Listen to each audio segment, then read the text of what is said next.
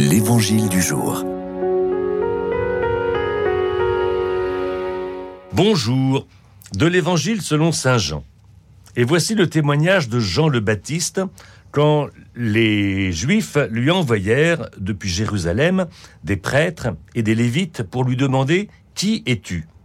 Il ne refusa pas de répondre. Il déclara ouvertement Je ne suis pas le Christ. Ils lui demandèrent Alors qu'en est-il? Es-tu le prophète Élie? Il répondit Je ne le suis pas. Es-tu le prophète annoncé? Il répondit Non. Alors ils lui dirent Mais qui es-tu? Il faut que nous donnions une réponse à ceux qui nous ont envoyés. Que dis-tu sur toi-même? Il répondit Je suis la voix de celui qui crie dans le désert, redresser le chemin du Seigneur, comme a dit le prophète Isaïe. Or, ils avaient été envoyés de la part des pharisiens. Ils lui posèrent encore cette question Mais pourquoi donc baptises-tu si tu n'es ni le Christ, ni Élie, ni le prophète? Jean leur répondit Moi, je baptise dans l'eau, mais au milieu de vous se tient celui que vous ne connaissez pas. C'est lui qui vient derrière moi et je ne suis pas digne de délouer la courroie de sa sandale. Cela s'est passé à Béthanie, de l'autre côté du Jourdain, à l'endroit où Jean baptisait.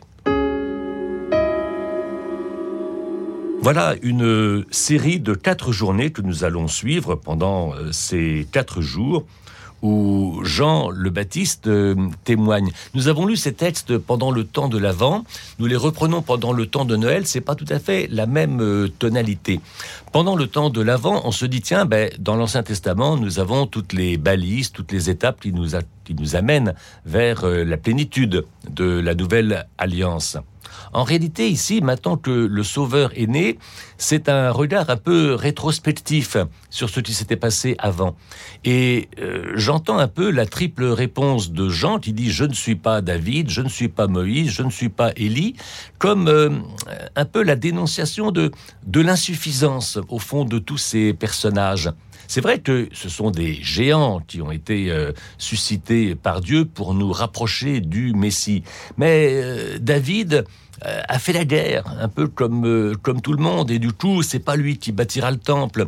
Moïse, euh, qui était vraiment l'enfant providentiel, le sauveur de son peuple, bah, il a commencé à répondre à la violence par la violence.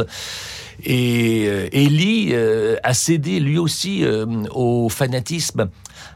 Alors que Dieu prend vraiment figure humaine pour nous dans cet enfant, il faut saisir, je crois, en plénitude la nouveauté un peu radicale qui se passe dans l'Évangile, et je dirais euh, oser euh, cette nouveauté dans le temps qui nous est euh, imparti. Il ne suffit pas de refaire ce qu'on avait fait dans le passé, il faut accepter et il faut vivre avec joie la nouveauté que Dieu met à notre disposition. C'est alors que seulement justice et paix deviennent vraiment vivants et féconds.